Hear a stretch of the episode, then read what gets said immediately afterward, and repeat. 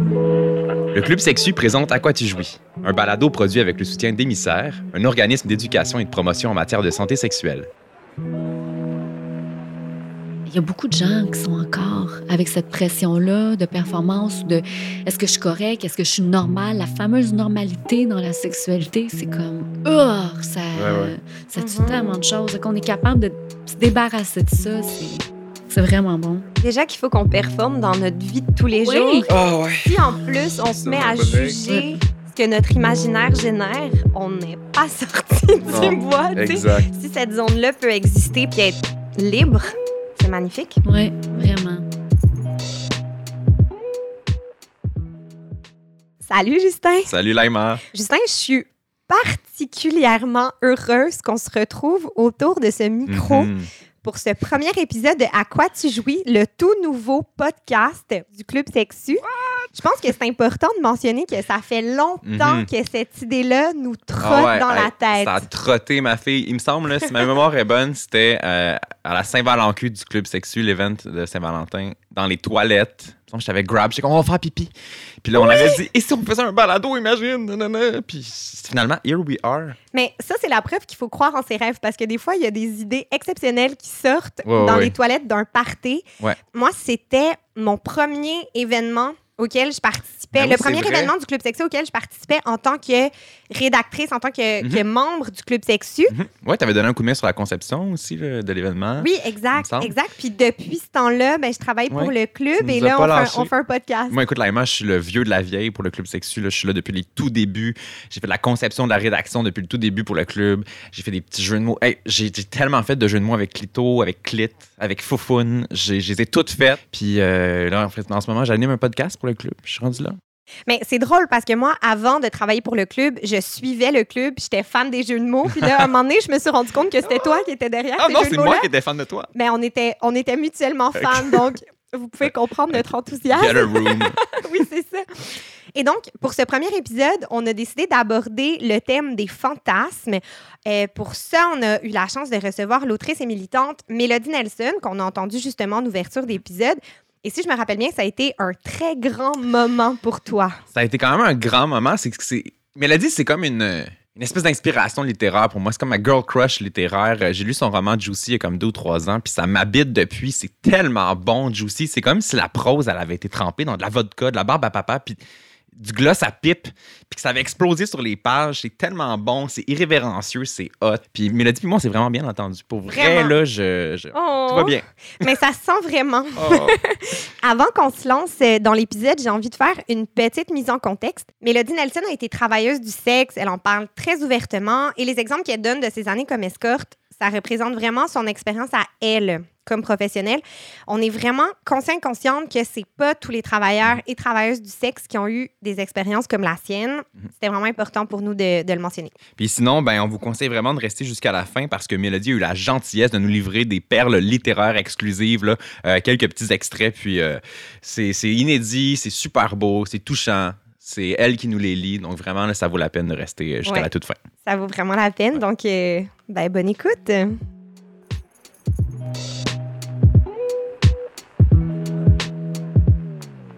Allô, Mélodie? Allô? Salut! Allô? Merci infiniment d'être avec nous. Ah, je suis vraiment contente. On va commencer par te présenter euh, brièvement. Un baccalauréat en études littéraires et un certificat en histoire de l'art. Tu as été serveuse sexy aux Princesses d'Hochelaga, téléphoniste érotique, monitrice de ski alpin, cueilleuse de fraises et escorte. Tu as d'ailleurs écrit les livres Escorte et Juicy. Tu as contribué aussi à plusieurs recueils, dont Je suis indestructible, 12 histoires de plage et de noyade et Libérer la culotte plus récemment. On est dans le même euh, recueil d'ailleurs. Écrit aujourd'hui sur le site Nouvelles Intimes avec Natalia Wisoka, sur lequel vous traitez de l'industrie et du travail du sexe. C'est aussi possible de s'abonner à votre infolettre. Tu es également maman de deux enfants qui ont des ongles sales et tu leur chantes du Fabienne Thibault quand ils pleurent. Oui. Ça fait le tour. OK, vous avez vraiment fait. On a fait nos devoirs. très exhaustive, oui. oui. oui C'est qui donc, Thibault. Fabienne Thibault? Je peux te la chanter si tu Ouais. veux.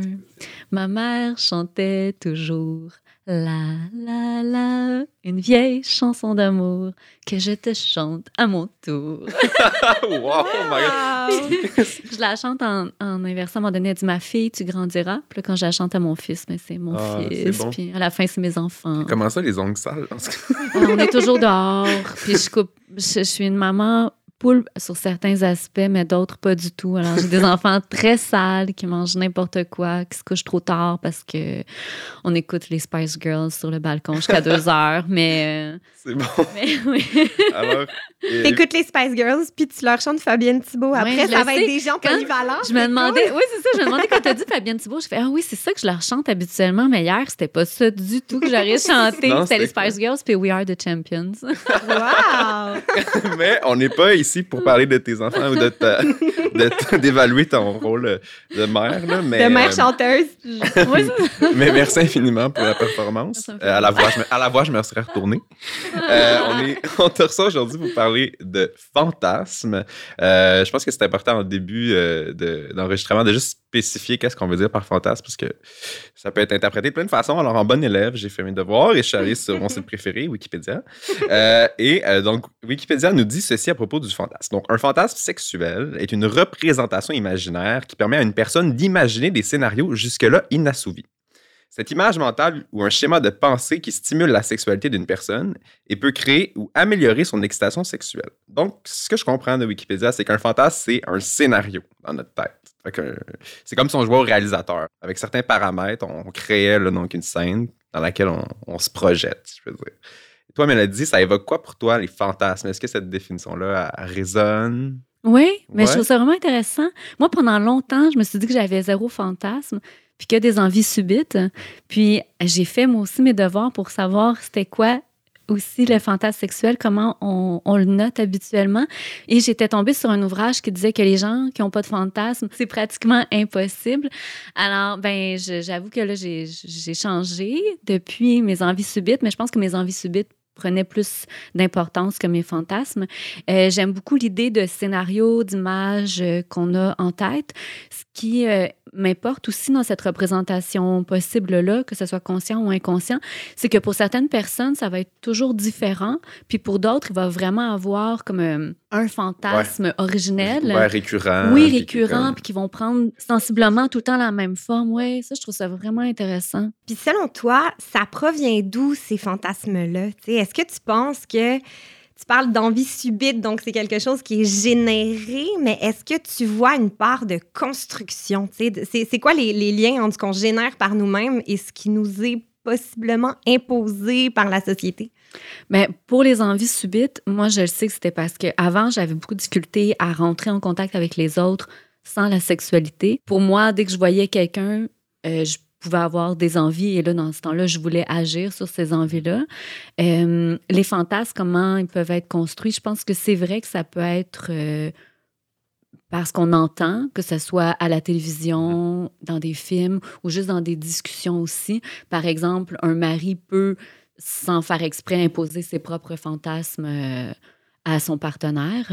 Mais euh, je crois que ça, ça serait hyper. J'aimerais ça le voir développer autrement, mais voir aussi par région, par euh, régime politique, qu'est-ce qui est possible de, de créer en soi comme fantasme. Mhm. Ouais, vraiment. Moi, je pense à, à Harry Potter. là. Genre, quand Harry Potter est sorti, la vente de lunettes rondes a explosé, genre, puis genre, un espèce de fantasme un peu de. C'est comme si les gens étaient devenus obsédés avec. Je suis sûr qu'il y a eu des millions de scénarios érotiques de sorciers. OK, les gens achetaient des lunettes rondes pour faire l'amour avec? Ben, il y en a, il y a- ça a été oui, effectivement. Il y a, il y a eu Ah. ça. Il n'y avait jamais eu autant d'inscriptions dans des pensionnats euh, en Angleterre. Wow. Qu'il y avait quand même une espèce de fantasme de comme vouloir vivre. Fait que j'ai l'impression que les, les machines culturelles en produisent beaucoup. là. Moi, quand Mhm. j'avais vu trois, quand j'avais genre 10 ans, euh, Brad Pitt euh, avec ses cheveux blonds. sa Je pensais le cheval. mais- Oh! le cheval! Je vais me faire sauter.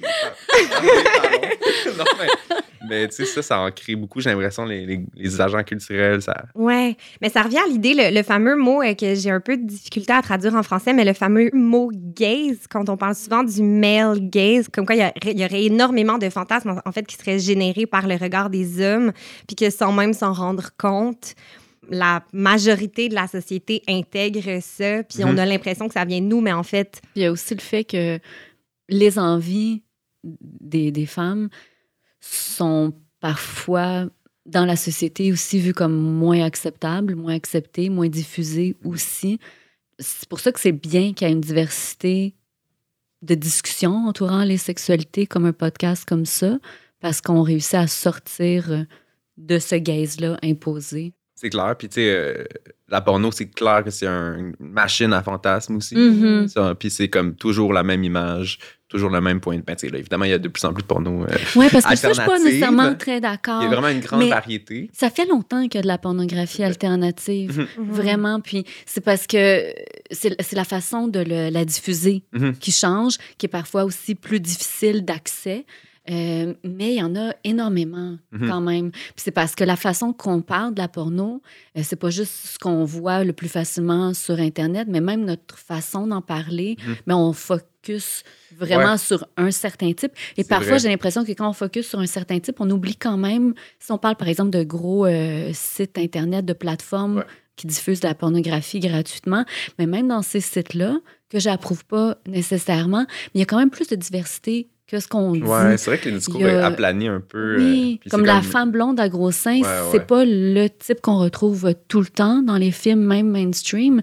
Puis il y a quand même plus de diversité en pornographie que dans les séries québécoises de Fabienne Larouche. Vraiment. Non, mais Wow, c'est tellement C'est vrai. The Au niveau corps- is open. Non, mais c'est vrai, oui. Ouais. Puis que ça soit modèle corporel, couleur, euh, coupe de cheveux, tatou, pas tatou, il, il y en a énormément de diversité dans la pornographie, beaucoup plus que ce qu'on accepte de diffuser euh, à la télévision. euh, Mais ça demeure fois. quand même une machine à fantasme, je pense. Tu Oui, oui, oui. peux oui. quand même magasiner en fonction d'un critère genre brunette, Ouais. threesome.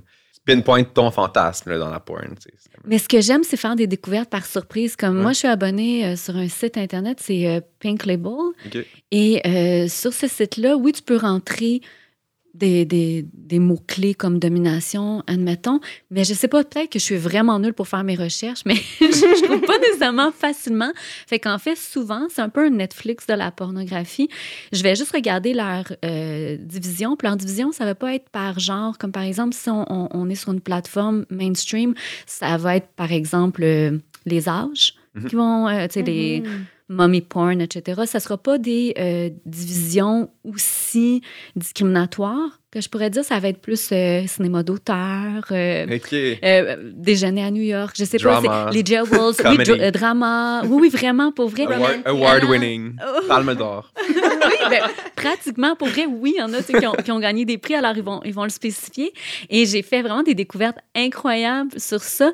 Et ce qui est intéressant, c'est que quand tu choisis un film, tu sais pas nécessairement ce que tu vas voir. Tu sais même pas si les acteurs et les actrices, c'est des femmes, des hommes, des personnes non-binaires. Ça va être vraiment ton regard qui va apprivoiser ce que tu vois. Tu vas être excité par quelque chose que tu devines pas nécessairement. Puis c'est intéressant aussi, justement, de te laisser aller dans ça puis de voir comment tu réagis quand tu t'imposes pas, justement, une image euh, d'avance. C'est cool. Genre de Ouais. dégustation à l'aveugle. Oui. C'est comme un sac à surprise. Oui. Laisse surprendre plutôt que de demander ce que tu veux et de le recevoir. Presque comme cool. quelque chose que tu, tu commanderais ton Uber Eats de la porno puis tu le recevrais, alors que là, tu fais juste dire Ouais, ouais. Amenez-moi quelque chose. C'est Ouais. cool. Oui, non, c'est vraiment, vraiment intéressant. Puis tu peux revenir justement au film que tu préfères ensuite ou aller voir euh, les autres films de la même réalisatrice. Mhm. Mais il y a beaucoup de C'est possibilités. cool. Hey, J'ai tellement jamais regardé de la porn de même, mais je vais, je vais commencer. Ouais. En même temps, une genre de roulette, euh, Oui, roulette c'est porn. ça. Oui, vraiment. Puis des fois, c'est- je veux dire, je commence à en écouter, puis c'est parce que j'étais excitée, puis je voulais me faire Mhm. jouir. Mais des fois, tu restes happé, puis t'es comment je vais attendre voir qu'est-ce qu'il y a, etc. Puis le, le motif du visionnement peut en venir à changer. C'est intéressant aussi. Il faut avoir du temps, là. C'était la pandémie aussi. Ah oui, c'est pas correct. Vaut mieux ça que réécouter Friends pour la huitième fois. Mais pour revenir euh, aux fantasmes, pourquoi certains fantasmes sont plus répandus que d'autres, tu penses? Tu sais, comme le fameux threesome, justement, les fameux fantasmes de domination. Euh, dans, quand tu as, été escorte, est-ce que tu as constaté des tendances en matière de fantasmes? Genre des, est-ce qu'il y a des fantasmes que tu as plus observés comme traverser notre société à ce moment-là? Est-ce que. Moi, j'espérais vraiment. Quand j'ai commencé à être escorte, parce que j'avais beaucoup, beaucoup de curiosité par rapport à ça, puis je voulais en savoir plus que les autres sur la sexualité. J'avais Mhm. l'impression qu'en étant escorte, après, là, je serais comme la sexperte. Il n'y a plus rien qui me surprendrait. Je voulais continuer à être surprise, mais j'avais l'impression que je saurais tout. Mhm. Et malheureusement ou heureusement, je sais pas, je, je- les gens, je pense que euh, ils peuvent être attirés par moi pour différentes raisons. Puis on dirait que j'ai attiré surtout des hommes qui avaient pas des fantasmes très compliqués. Ça a été vraiment la position du missionnaire pratiquement tout le temps. Euh, oui. Je voulais autre chose, mais non, ça a été ça. Puis je veux dire, c'est du calme, de la tendresse beaucoup qui demandait. J'ai eu les fameux euh, moments aussi où quelqu'un voulait juste dormir à côté de moi. Mhm. Et c'est un autre rapport qui se développe avec euh, les autres. Quand je disais que j'avais juste des envies subites, puis que j'étais pas capable d'aller plus loin que la sexualité avec euh, les autres personnes, c'est escorte en fait, c'est être escorte qui m'a aidé à aller plus loin que ça. Étrangement, j'ai été capable d'avoir des discussions avec d'autres Mhm. personnes Des connexions plus profondes. des connexions plus profondes, mais vraiment juste le small talk que j'étais incapable de faire avant, là, de demander comment ça va à quelqu'un, parler de la température, ça, je trouvais ça horrible avant. Et c'est en étant escorte que j'ai été capable d'aller dans ce small talk-là, qui est intéressant et révélateur aussi. Je pense que les, fantasmes comme threesome, les fantasmes qui reviennent le plus souvent, c'est l'ouvrage que je lisais récemment sur les fantasmes, il disait que c'était des fantasmes de comptoir, des fantasmes qu'on est capable de dire entre amis, qui vont être plus acceptables Ouais. aussi dans la société, euh, qui vont pas faire peur, qui vont pas s'attirer ni dégoût ni mépris. C'est quelque chose qu'on peut imaginer sans que ça fasse euh, peur euh, Ouais, sans à que ça mette en danger des structures euh, de pouvoir ou c'est comme. Puis on, on le voit aussi dans les livres qui sont très populaires. Le BDSM, ça Mhm. reste quelque chose euh, qui est vu comme différent, mais qui est de plus en plus acceptable. Je veux dire, les menottes avec de la fourrure, Ben ça oui. fait longtemps que c'est vendu, puis qu'on est capable d'en rire dans des talk shows, etc. Je pense qu'ils sont plus populaires parce que, oui, ça sort peut-être du quotidien des gens, mais il y a aussi une dose de réconfort, euh, qu'on est encore à l'aise, que ça ça nous invite pas à nous mettre euh, à risque. Mhm. Ouais, sans trop attirer le jugement finalement, Ouais. où, où les gens se mettraient à nous voir d'une façon complètement différente du jour au Mhm. lendemain. Ouais, ouais. Genre, ah ouais, t'as envie de ça. Alors que quand on reste, j'ai- j'aime beaucoup l'expression fantasme Mhm, de moi aussi. comptoir. Quand on reste dans ce type de fantasme-là, on sera pas perçu de façon euh, déviante Mm, du jour au lendemain. Ça. Oui. Alors que tu as les fantasmes de basse-cour qui sont. Alors là, on est, on est ailleurs. Ouais, pour les, On revient les avec poulettes. le cheval. Ouais, ouais. Ouais. Euh, ouais. Ça, c'est mes préférés. Par rapport à l'idée de réaliser les fantasmes, parce que là, on, parle beaucoup de fantasmatique mentale, de création de scénarios. Est-ce que selon vous, réaliser un fantasme, ça peut s'avérer juste décevant? Je m'explique. Il y a probablement plusieurs fantasmes qui sont assez populaires, justement, tout ce qui est euh, group sex, que ce soit une orgie, un gangbang, euh, trip à etc. Si je me mets à fantasmer de me faire, par exemple, gangbang par 100 hommes. là. Puis c'est vraiment, je réfléchis à ça, j'y pense, ça m'excite à fond. Est-ce que si un moment donné, je mettais absolument tout en place pour réaliser ce Ah, fantasme-là, bah ouais. tu sais, c'est quand même beaucoup de gestion, Ouais, en fait, dans bonne la vraie bonne vie. secrétaire, service conseil. Donc, là, bon, je donne un exemple peut-être un peu extrême, mais qu'est-ce que vous en pensez? Est-ce que vous pensez quand, quand on veut réaliser un fantasme, on s'expose à une forme de déception? Ouais. Oui, mais si on se le dit, si on est conscient qu'il peut avoir une déception, euh, je ne sais pas comment le dire, mais je trouve ça correct. Tu, tu, tu sais que tu vas le vivre, ça ne sera pas nécessairement aussi bon que dans ta tête, mais ça ne sera pas une déception majeure comme tu pensais que ça allait changer ta vie, que ça serait super bon. Je, je sais pas, je, je trouve ça beau, moi, la notion de un fantasme qui est plate ou baiser, puis que ça soit pas que ça ne change pas, que dans ma, ma face, ça- c'est pas écrit comme je viens juste de baiser, ça me dérange pas. J'ai- J'aime bien ça, juste l'option de vivre quelque chose que je voulais. Ça s'est passé, puis c'est tout. Puis Mhm. je veux dire, euh, déjà, accepter le fait qu'un fantasme est décevant, c'est important. Accepter que quand on a une relation sexuelle, on, on est soi-même pas parfait. Je veux dire, moi, je suis très laide là, quand, quand je fais l'amour. Puis je veux dire, quand je jouis, je pense que j'ai jamais vu mon visage quand je jouissais, mais je l'imagine vraiment pas esthétique.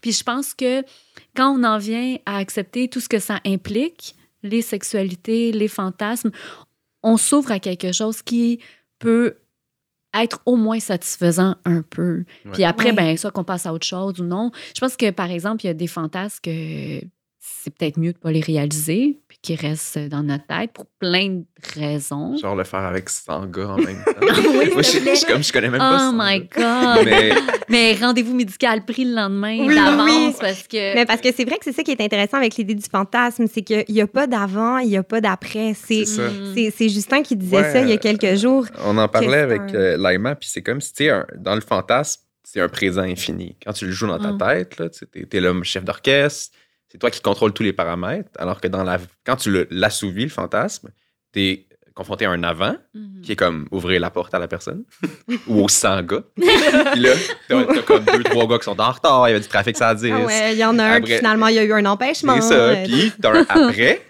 de gérer le départ de tout le monde. Faut Fait peut-être que- qu'ils trouvent leurs chaussures. Là, parce que Oh ça fait my beaucoup, God! Ça fait Ils ont toutes de des- chaussures dans Ils ont l'entrée. tous des. Et, ah, lui, son Uber arrive pas. Fait que là, tu tapes du pied. Fait que, mais tu sais, dans le fantasme, t'as pas ça. Tu gères pas rien. Tu te fais gérer. Tu sais, moi, j'avais eu le, le fameux fantasme d'attendre un gars à quatre pattes sur mon divan. Tu sais, je, je l'ai vécu, puis décevant. T'as un- t'as comme tout un avant, puis un après. On dirait que j'étais comme plus satisfait dans ma tête que dans la Ah ouais. Mais c'était-tu le fun pendant? Mm. Ben oui. On dirait que j'étais comme plus dans ma. Dans ma, pas dans ma, mais dans ma tête un peu. On dirait que j'essayais de, de, de- de- d'être comme de réaliser que j'étais en train de vivre mon fantasme. ouais. Et Tu sais, j'étais comme tellement, je voulais tellement genre baigner dans mon propre fantasme qu'on dirait que l'autre, j'étais comme pas tant en présence. Je sais Mm. pas, c'est poche, hein? Je, je suis comme très- je suis quelqu'un d'excessivement cérébral aussi. Ça, c'est comme ma, my curse. Ce qui fait en sorte que C'est comme si tu te regardais être un peu. Mhm. C'est comme si tu Ah ouais. sortais. tout le temps. C'est ça, c'est comme si tu sortais de ton corps. Il est en train de vivre ça quasiment. Exact. tu sais. Genre, c'est ça. Je sais. C'est quasiment Je dissociatif. C'était ouais, voyage astral. euh, ouais, ouais. Euh, même chose, tu sais, j'ai des petits fantasmes de cuirette, machin chouette, mais tu sais, mettons en cuirette dans mon salon, qu'à côté de mes plantes. Je suis comme, ça, c'est weird. Ouais, puis là, t'es comme, ah, faudrait que j'arrose ma plante. Ouais, c'est ça, Ah, ma plante, a fait dur pendant que t'es en cuirette. mais, mais genre, puis tu sais, c'est comme, on dirait que, je veux pas un donjon, moi. Mais tu sais, tu le sais, t'es écrivaine, hein. Fait qu'on dirait qu'on, dans, dans les- avec l'écriture, avec l'art, avec notre tête, on peut créer tellement des mondes Ouais. qui peuvent pas être, euh, être éprouvés avec la réalité. On peut pas les frotter contre la réalité parce que sinon c'est décevant. Mais moi, ce que j'aime, en fait, c'est beaucoup vivre des choses par procuration. Ouais. Comme là, tu me parles de tes plantes, puis là, je me demandais aujourd'hui, en fait, c'est quoi mon fantasme? Puis là, je suis vraiment poche parce que ma première idée qui m'a popé dans ma tête, c'était vraiment comme réussir à pas tuer une plante. là. Mais sinon, j'ai tellement d'amis qui ont des sexualités différentes de la mienne, puis j'en ai une qui a un donjon chez elle. Et je trouve ça fascinant. Puis c'est pas quelque chose qui va nécessairement m'exciter quand je vais chez elle. C'est que quand je me touche, je pense pas après à tout ce qu'elle m'a montré. Mais je trouve ça tellement intéressant de voir tous les objets qu'elle a, puis auxquels je savais même pas que ça existait.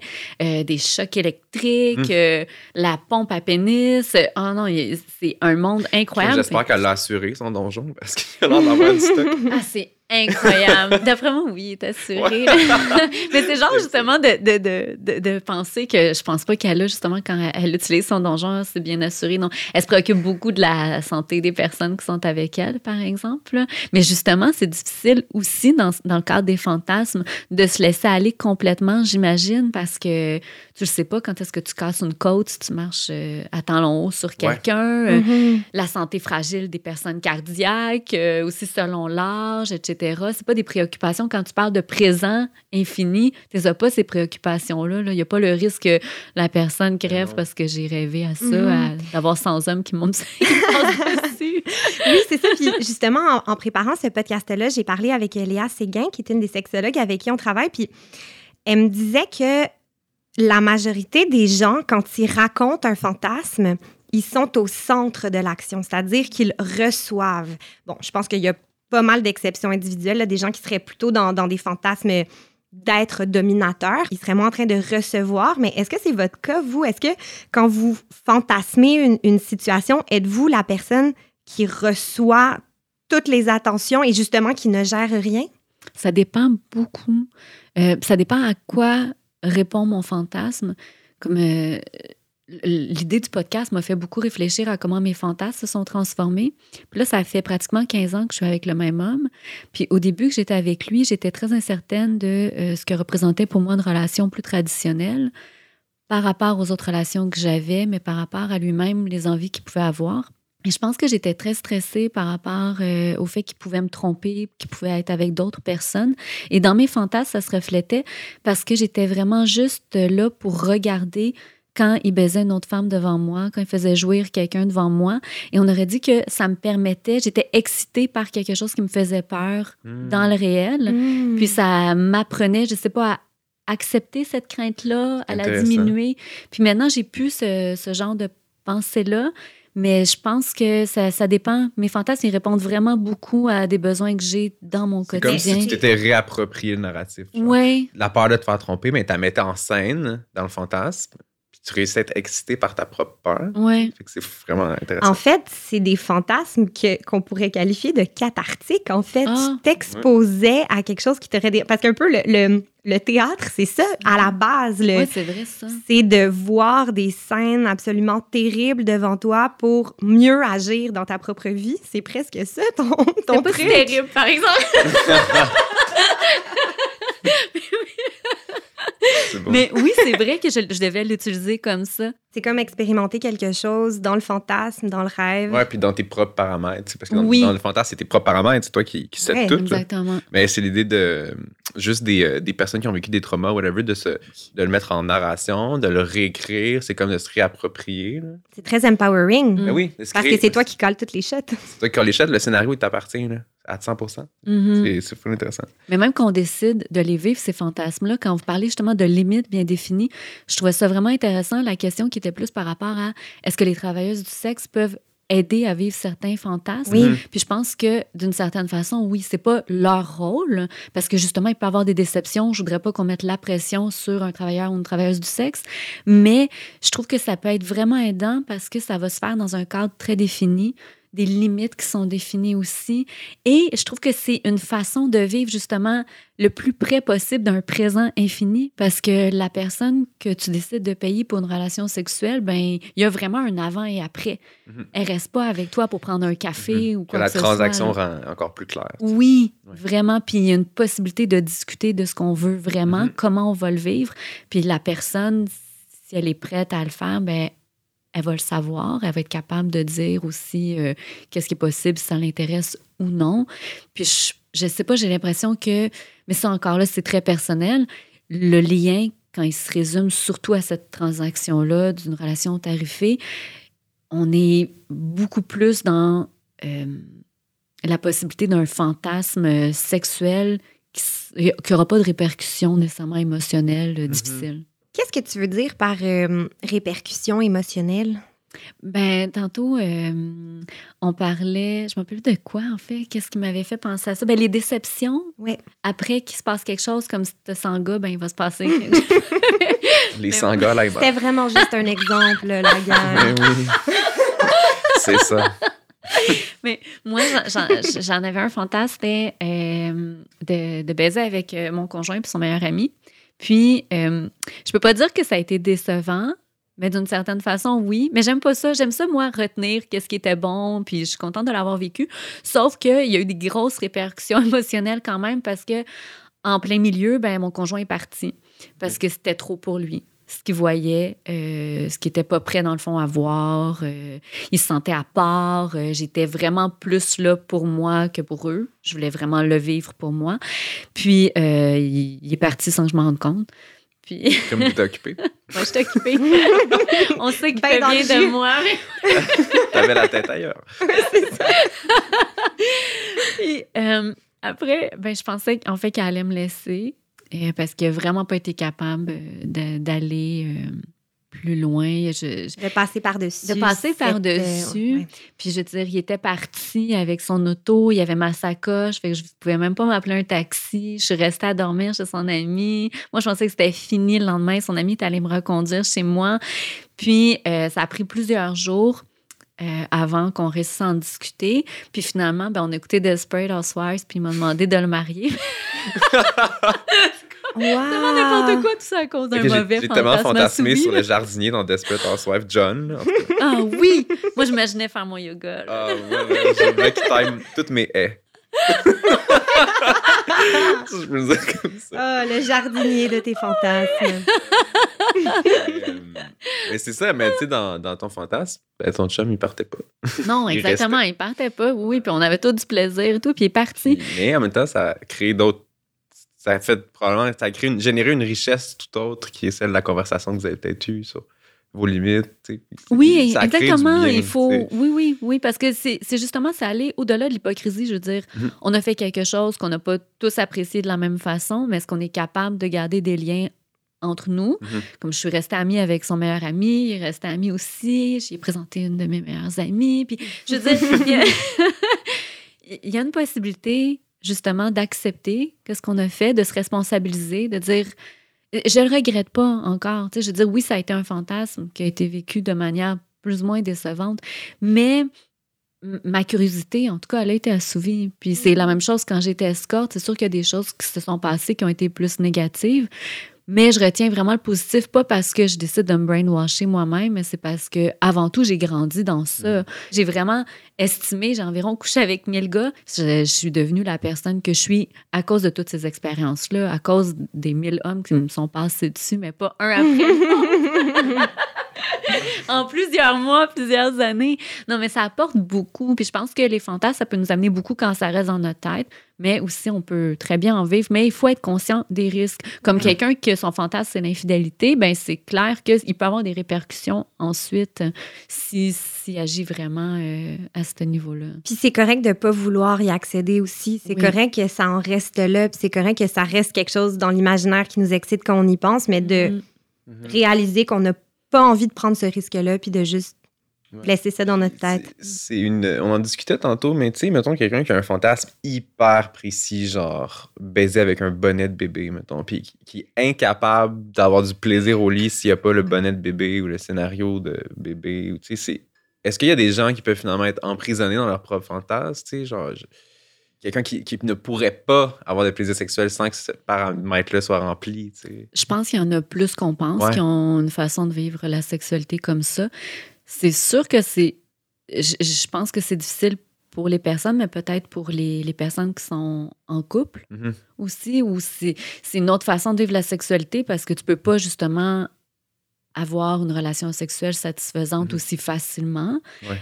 Euh, je pense encore là que si la personne est capable d'être honnête avec elle-même, si elle n'est pas certaine à quel point c'est sain ou non, Mhm. se sent prisonnière, elle peut aller demander, Ouais. euh, je dis de l'aide, mais en même temps, je c'est juste une discussion. Ouais, ouais, en parler. Mais c'est c'est plus complexe dans ce temps-là parce que c'est pas tous les sexologues ou tous les psychologues qui peuvent accueillir ce genre de témoignages-là. Mhm. Il faut vraiment euh, connaître des sexologues qui vont être prêts à accueillir euh, d'autres façons plus marginales de vivre la sexualité. Mais je pense que oui, on peut se sentir emprisonné, mais je pense qu'il y a tellement de façons. Je, je sais pas, c'est c'est vraiment une bonne question. je veux dire, si on se sent emprisonné, c'est bien d'aller ailleurs, consulter, mais en même temps, l'Internet a fait en sorte que il y a beaucoup plus de support, de soutien, de possibilités de trouver aussi d'autres personnes euh, qui Mhm. vont avoir des sexualités Ouais. semblables. Comme euh, j'ai rencontré un homme qui habitait en Ontario. En Ontario, ça avait l'air beaucoup plus développé comme groupe euh, de soutien qu'à Montréal. Il n'avait pas trouvé ça. Ici, il faisait des conférences sur euh, un peu ce dont tu parlais, euh, s'habiller comme un enfant. Mhm. Et euh, lui, c'était un toddler. Je pense, je ne me rappelle plus les termes spécifiques. Et euh, en Ontario, il réussissait à s'organiser des playdates. Et là, dans ce temps-là, c'était d'autres toddlers de son âge, majeurs, consentants, et il faisait les mêmes activités que lorsqu'il avait 5 ou 6 ans. Donc, il se retrouvait dans un espace qui ressemblait à une maternelle. Il dessinait, il jouait au Lego, il piquait des crises, il mangeait sa collation avec d'autres adultes habillés comme lui. Est-ce que c'était sexuel?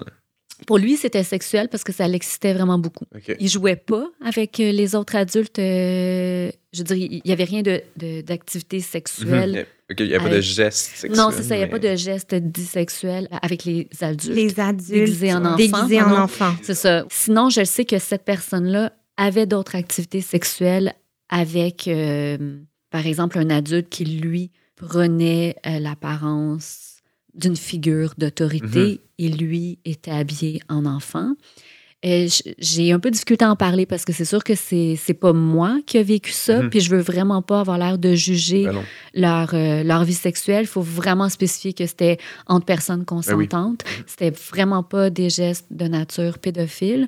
Mais c'est sûr que cette personne-là peut pas en parler aussi librement de ses fantasmes que ceux qu'on, sur lesquels on élaborait plutôt les fantasmes dits de comptoir. Ouais. C'est pas tout le monde qui est prêt à accepter ça. C'est pour ça que je trouve ça super qu'elle ait réussi à s'entourer d'une communauté qui comprend ça, puis qui peut vivre sa sexualité d'une certaine façon. Et euh, là, il est en couple avec euh, une femme qui laisse continuer à aller dans ses playdates. D'un point de vue extérieur, euh, un bunch d'adultes déguisés en enfants qui font des, crises puis qui mangent des collations, euh, c'est pas, pas sexuel, mais pour quelqu'un de vivre, c'est une forme d'euphorie, pas de genre, mais euphorie de scénario. C'est Oui. comme t'es tellement plongé dans un scénario. Puis des fois, j'ai l'impression que c'est.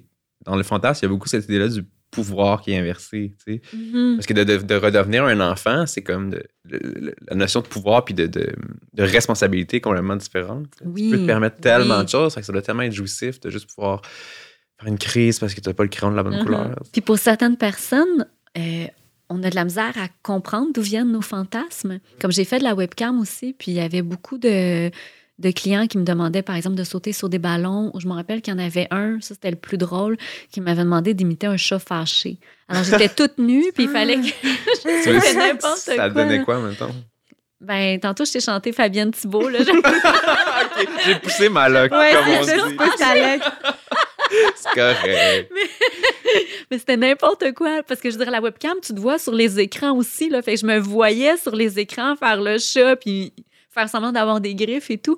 Puis je veux dire, cette personne-là, j'étais pas, j'étais pas dans un rapport assez proche avec cette personne-là pour savoir what's up, le chat fâché, qu'est-ce qui te fait réagir dans ça? Mais la personne qui aimait être un toddler, cette personne-là a été capable de me raconter qu'enfant, il y avait des frères et des sœurs puis plus âgés, puis il était tellement content de pouvoir jouer avec lui à la famille. Puis il faisait tout le temps le bébé. Et à un moment donné, mais ses frères et sœurs, ils ont grandi, puis il n'y avait plus personne avec qui jouer au bébé, puis il avait vraiment aimé ça, cette position-là qu'il avait d'être dorloté, d'être l'enfant de tout le monde. Et c'est ça qu'il a essayé de recréer plus tard euh, Ouais. dans sa C'est- communauté-là. C'est intéressant. Tu dis jouer à, tu sais, c'est encore l'idée du scénario. Ouais. C'est encore l'idée d'un scénario fantasmé où on, Mhm. on retrouve un jeu de pouvoir qui renouvelle ou qui nous ramène à quelque part. Mais pour ce genre de fantasme-là, j'avais déjà entendu dire que tant que ça reste, on s'entend dans la légalité et le consentement, comprenez-moi bien, si ça génère pas de détresse chez la personne qui le vit, ça peut être vécu de façon tout à fait saine. Je Mhm. pense que le, le baromètre se situe là. Est-ce que la personne ressent un mal-être ou une espèce de désespoir d'être dans cette situation-là? Et si elle l'est pas, ça peut être vécu de façon saine. C'est clair. C'est clair et net. Mais je trouve ça difficile de se dire comment après, si ça procure à la fois de l'excitation puis de la détresse, comment tu peux agir par Ouais. rapport à ça? Parce que je lisais un témoignage, puis c'était une femme qui est avec euh, un homme qui n'a pas de poils du tout. Puis elle, elle a toujours aimé les hommes poilus. Alors quand elle veut fantasmer, elle pense à des hommes poilus, puis elle dit J'aimerais tellement ça être capable juste de penser à un facteur poilu, un plombier, mais à chaque fois, j'ai tout le temps l'image de mon frère. Et elle n'est Ah, pas ouais. capable de sortir de ça. Puis elle jouit en pensant à son frère, puis elle aime pas ça, puis elle comprend pas d'où ça vient. Elle n'a jamais été abusée ou quoi que ce soit. Elle a une relation qu'on qualifierait de saine avec sa famille, mais c'est tout le temps lui qui apparaît. C'est comme ça qui s'est imprimé dans son Oui. esprit. C'est Oui. comme, ouais, Ouais. c'est comme un nœud. Le fantasme, il y a comme collé sans qu'elle le veuille. Oui. C'est comme, ouais, ça, c'est- moi, peut-être un hypnose, ça pourrait sûrement aider. pour Ah, c'est vrai. dans ça. les Ouais. untangle quelque chose, mais c'est peut-être que son frère, c'est comme. Ça s'est figé comme l'image de l'homme poilu par excellence. Mhm. Je peux dire, ben, j'ai aucune idée de la pilosité du dit frère, mais je me figure qu'il est sûrement un peu poilu. Pour que- Mais ça me fait penser à autre chose. J'avais entendu une histoire à un moment donné d'une femme qui était très, très mince. Et elle avait trouvé l'historique euh, de porno de son chum et elle s'était rendue compte qu'il consommait énormément de porno avec des femmes grosses. Hmm. Et elle se sentait super inadéquate de constater que son chum avait des fantasmes physiques auxquels elle pouvait pas répondre de, juste par son apparence. C'est intéressant, ça aussi, quand on peut pas aller combler le, fantasme de son partenaire. Ouais, c'est vrai, mais ça me fait penser, tu sais, moi, j'ai comme des full disclosure, là, des fantasmes de daddy, un peu. Tu sais, mon ex, il ressemblait à tout sauf un daddy. Puis il était très au courant de, de- de ce fantasme-là. Puis il était comme, tu sais, je pourrais jamais être un daddy, moi. Puis c'était comme, ouais, mais c'est pas grave. Tu sais, c'est- Mhm. Puis je, je Ouais. souligne que j'ai pas de daddy issues, là, mais c'est.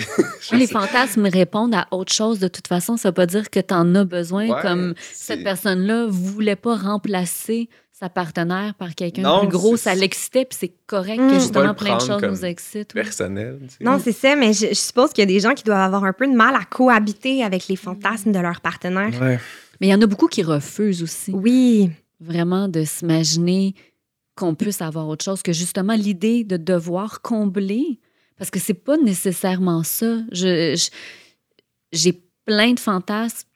Puis quand je me touche, c'est très, très rare que je vais penser à mon partenaire. Puis il le sait aussi. Puis je pense pas qu'il se sent inadéquat de toute façon par rapport à ça. Comme j'ai déjà eu un amant qui voulait que je cache mes jouets sexuels comme s'il n'existait pas parce que ça lui donnait une image de lui euh, insatisfaisante, inadéquate, c'est ça. Quand là, c'est pas ça. Fait que c'est vraiment important qu'on soit capable d'avoir ces discussions-là, qu'on veuille un daddy ou non, puis que ça reste autre chose pour moi. C'est vraiment. euh, c'est une vie à côté. C'est ton Oui, ça imaginaire. se vit parallèlement. Oui, vraiment. Euh, dans Juicy et dans Escort, j'ai l'impression qu'il y a beaucoup de, de fantasmes sur les objets de consommation, si je peux dire. C'est c'est vraiment des livres où il y a beaucoup de marques, d'objets, de. euh, J'en mettons dans Juicy, il m'enlève ma petite culotte Victoria's Secret, il m'encule pendant que je me mets du, du mascara Maybelline. Tu sais, il y a quelque chose comme un fantasme, d'un certain lifestyle. Il y a quelque chose de quasiment. Il y a un rapport presque sexuel avec les objets Mhm. de consommation là, dans les deux livres, je trouve. Dans Juicy, elle, elle fantasme sur, sur être autre chose, puis une façon d'atteindre ce qu'elle veut. Mhm. C'était vraiment exactement par la performance, par la consommation. C'était plus simple pour elle de viser certaines marques, certains objets. Il y a des personnes qu'elle admirait beaucoup, puis pour atteindre le statut de ces personnes-là, mais ça serait de vivre des choses semblables, Mhm. comme d'aller dans la même crèmerie ou le même bar que Paris Hilton. Mais quand j'ai été escorte, je voulais accéder à cette superficialité-là puis m'en vanter beaucoup de cette superficialité-là parce que c'est quelque chose qu'on m'avait refusé avant Mhm. puis que je refusais moi-même. vengeance. un peu. Oui, un peu une vengeance puis une affirmation de qui j'étais capable d'être. Parce qu'en étudiant en littérature, euh, je pouvais pas aimer Britney Spears. C'est bête, là, de Ouais. dire ça, là, mais c'était vraiment ça à l'époque. Je pouvais pas aimer Britney. Là, maintenant, bon, le Free Britney, c'est plus facile aux gens, là. Mais non, ça marchait pas. Il fallait que je lise euh, de la Sémio, puis c'est tout. Puis ça marchait pas, Sémio, puis Carmen Electra. Et c'était un peu... Ah, euh, moi, je trouve ça marche. Je me suis dit, en étant escorte, c'était comme la pire chose possible pour plein de gens. Et si je suis capable de faire la pire chose possible, mais après, je peux tout faire, Ouais. puis je peux tout dire, puis je peux tout aimer. Alors, je pense que ça a été d'aller dans l'extrême Ouais. de la superficialité, parce que... Essayer de comme devenir ce que tout le monde déteste. Genre, pour- pas pour montrer, mais comme juste pour faire comme ah, vous- du haut de vos, vos Bart puis de vos euh, Bactines. euh, moi, je je suis capable de faire les deux. Je suis capable Oui. C'est très provocateur. Ouais. Oui, puis je pense que je le voulais aussi. Oui, je voyais ça comme une vengeance, puis je voyais ça comme de la provocation. Mais en même temps, tu as une, une expérience tellement euh, positive puis euh, enrichissante de- du travail d'escorte, la façon dont on parle, en tout cas avec. euh, puis je trouve que dans escorte, c'est vraiment une vision extrêmement positive du travail du sexe. Moi, ça a été ma thérapie. Ouais. Pour vrai, là, ça a vraiment été ma thérapie. Ça a comme été une thérapie très rapide de comment m'accepter, comment apprendre de... re- comment mon corps réagissait, c'était Mhm. quoi les limites de mon corps. Et étrangement, euh, je, je- les situations extrêmes, par exemple, justement, d'avoir plusieurs partenaires dans une journée et mon expérience après de maternité, ça fait, ça fait c'est difficile de conjuguer les deux Ouais. dans une discussion, mais c'est les deux expériences les plus extrêmes que j'ai vécues, puis auxquelles mon corps, je veux dire, je le remerciais, mon corps, à la fin de ma journée, puis j'essayais tellement faire attention à mon corps quand j'étais escorte.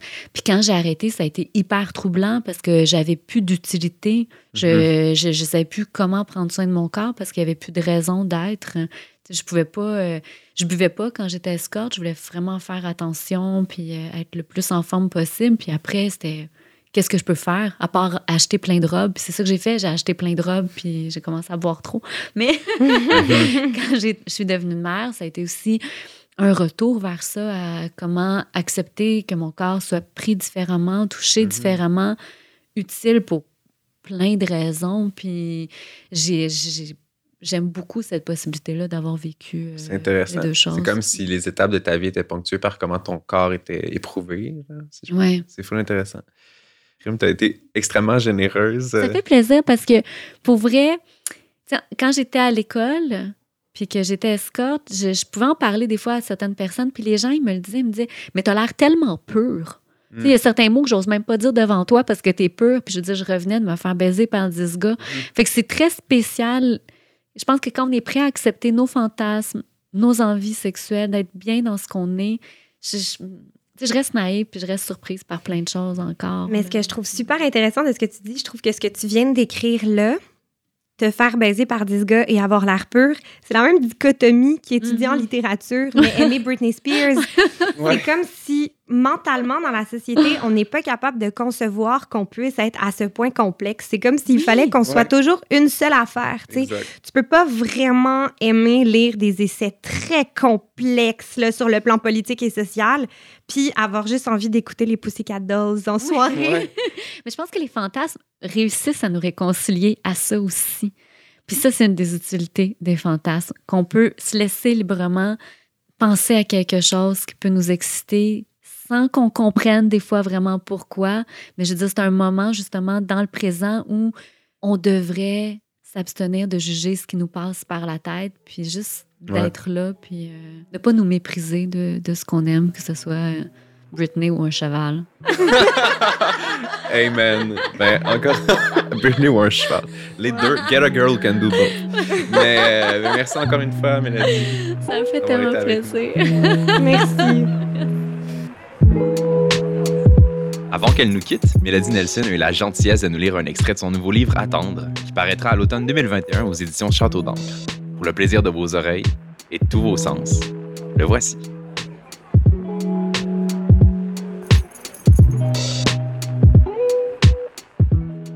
Quand j'étais escorte, je croyais que je devais avoir encore envie des hommes qui ne me paient pas. J'avais rencontré Fabrice au cégep. C'était mon professeur de théâtre. Je voulais qu'il me révèle des secrets, ce qu'il a fait plus tard, quand je n'étais plus une élève et qu'il n'était plus fiancé à la psychologue de l'école. La première fois que je m'étais déshabillée devant lui, il m'avait téléphoné pour me proposer d'aller le rejoindre dans son bureau. Je m'intéresse trop aux clichés. Pour moi, il n'a jamais été Fabrice. Il restait mon professeur, comme dans les films pornographiques, il y a des rôles convenus de médecins, d'infirmières, de babysitters, de livreurs de pizza. Dans les années 50 et 60, les vendeurs qui faisaient du porte-à-porte étaient des personnages populaires, vantant les mérites de séchoirs qui se transformaient en dildo. En 1975, le livreur de pizza a lui aussi apparu dans la porno. Le directeur du film Hot Oven a expliqué qu'il avait construit le scénario autour d'un livreur de pizza parce qu'un restaurateur italien était disponible pour le tournage. Près de cinq ans plus tard, le film Hot and Saucy offrait un scénario plus complexe. Un proxénète dirigeait un réseau de prostitution. Les prostituées étaient déguisées en livreuses de pizza et prenaient les commandes en utilisant des codes. Des poivrons indiquaient une envie de sexe entre lesbiennes. Du fromage en extra sans anchois se traduisait par un homme qui souhaitait performer un cunilingus. Quelques minutes après avoir joué en moi, Fabrice m'avait dit que ça ne se reproduirait plus. Je n'avais pas accepté qu'il ne me veuille plus. Il avait rompu avec ce qu'il y avait enfin de léger en moi, me rejetant quand il n'y avait pas lieu d'être de me rejeter. J'étais partie en pleurs à la recherche d'un téléphone public. Mon copain avait quitté son travail pour venir me prendre, le corps défait. Je sentais un autre, j'avais encore les lèvres d'un autre partout sur le corps, mais il m'aidait à me relever, à marcher jusqu'à la station de métro, à trouver la monnaie pour un billet. Je ne sais plus quand, plus tard, au restaurant, mon copain et moi avions commandé des plats asiatiques que nous ne connaissions pas. Fabrice m'avait appelé à cet instant précis et l'entendre me proposer de passer chez lui m'avait calmé. Sans me préoccuper de mon copain, j'avais payé le repas et pris un taxi. Je crois que Fabrice m'avait embrassé sur les joues avant de m'inviter sur son balcon. J'avais déjà regardé les livres de sa bibliothèque, les souvenirs de pièces de théâtre auxquelles il avait participé, la notice nécrologique d'une ancienne élève. Je buvais de l'eau et lui du porto. Après deux verres, il m'enlaçait. Sur son lit, je m'étais moquée de ses draps avec la forme encore de ses sommeils, puis j'étais sortie de sa chambre pour le suivre jusqu'à la pièce dans laquelle il travaillait parfois. Il m'avait demandé si j'accepterais de coucher avec lui et mon copain en même temps. J'avais dit non. Il avait relevé ma jupe et je savais qu'il espérait que nous faisions comme une autre fois. Il me rentre des doigts, je reçois son cul dans le visage, je lui lèche l'anus, je lui rentre des doigts, je prends ses couilles au complet dans la bouche. Il me dit que le frère de son meilleur ami l'a sucé, plus jeune. Il m'avait demandé si je voulais dormir chez lui ce soir-là. Je voudrais m'endormir ailleurs que chez moi parfois. Je n'ai jamais trouvé un chez moi réellement de toute façon. Je n'ai pas un endroit où je peux rester et me sentir autrement qu'en animal qui doit se réserver les sorties de secours. J'avais un autre amant. Quand je pense à lui, je me souviens de son t-shirt extra large que j'avais porté sans gêne pour aller dans un restaurant, un long t-shirt blanc avec des taches de peinture qui me donnait l'impression de ne pas avoir de corps et de ne pouvoir en rire. Je crois que j'étais arrivée dans son studio de photographie mouillé par la pluie et que nous avions entendu qu'il ne pleuve plus pour sortir. Nous étions rentrés chez lui après, nous avions mangé des cerises, couchés devant un film, les noyaux crachés sur le sol. Quand j'avais écrit après que j'avais presque envie de jouir à chacun de ces coups de bassin, ça laissait croire que j'en avais non seulement envie, mais la possibilité, que mon corps se soumettait à l'attente de sa jouissance à lui, mais si j'attendais qu'il jouisse, ce n'était pas pour jouir. Je ne jouissais pas. Dans l'intimité, je ne fais jamais semblant. Mon nez coule, je gémis, j'ai le visage rouge, mes jambes sont mal rasées, je pue, j'ai les cheveux plats et plaqués contre ma peau, je dis frappe-moi. Et devant ceux qui allaient me lire, je performais. J'écris frappe-moi, mais je ne monte pas mes seins. Sous tes coups, mes seins pendants d'avoir allaité des années et la marque de mes implants sur le côté. Alex pleurait en jouissant.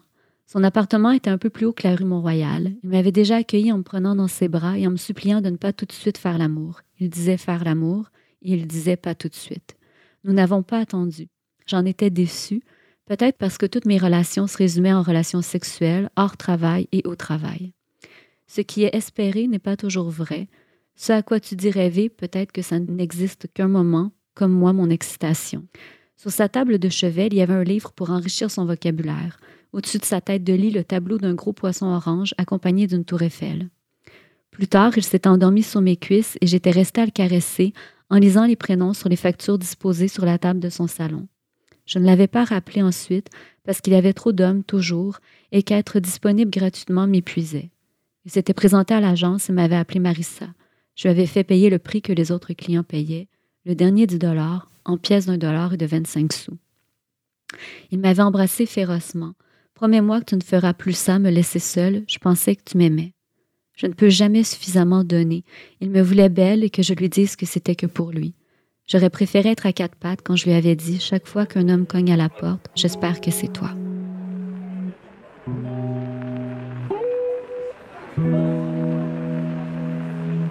À l'animation, c'était Justin Roy et Laima Abouraja Gérald.